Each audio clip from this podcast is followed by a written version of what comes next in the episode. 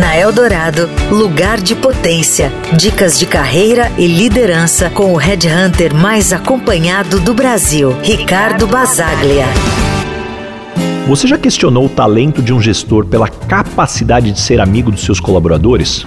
Essa é uma questão que ainda gera muita confusão no ambiente de trabalho. Ao longo dos anos, eu vejo um equívoco comum: a ideia de que um bom gestor deve ser como um amigo próximo, participando de churrasco, happy hour independente da sua contribuição para os resultados e desenvolvimento da equipe. Eu gosto de fazer uma analogia com técnicos e atletas de alta performance. Muitas vezes a relação entre eles é caracterizada por momentos de amor e ódio, mas o que nunca é questionado é a intenção, o alinhamento de objetivos.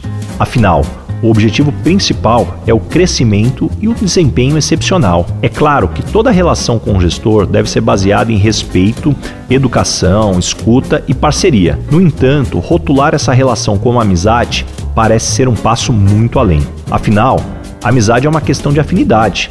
Você não se torna amigo de todas as pessoas com quem você trabalha, certo?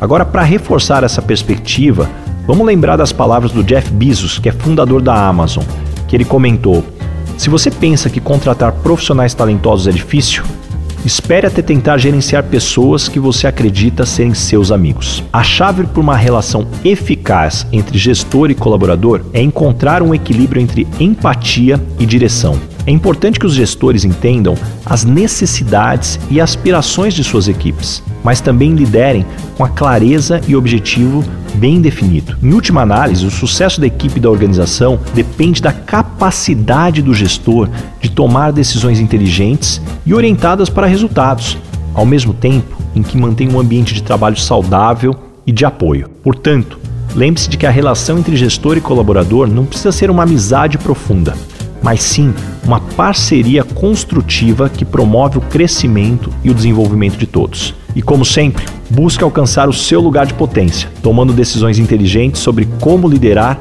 e apoiar sua equipe no caminho para o sucesso. Você ouviu na Eldorado Lugar de Potência, com o Red Hunter mais acompanhado do Brasil, Ricardo Basaglia.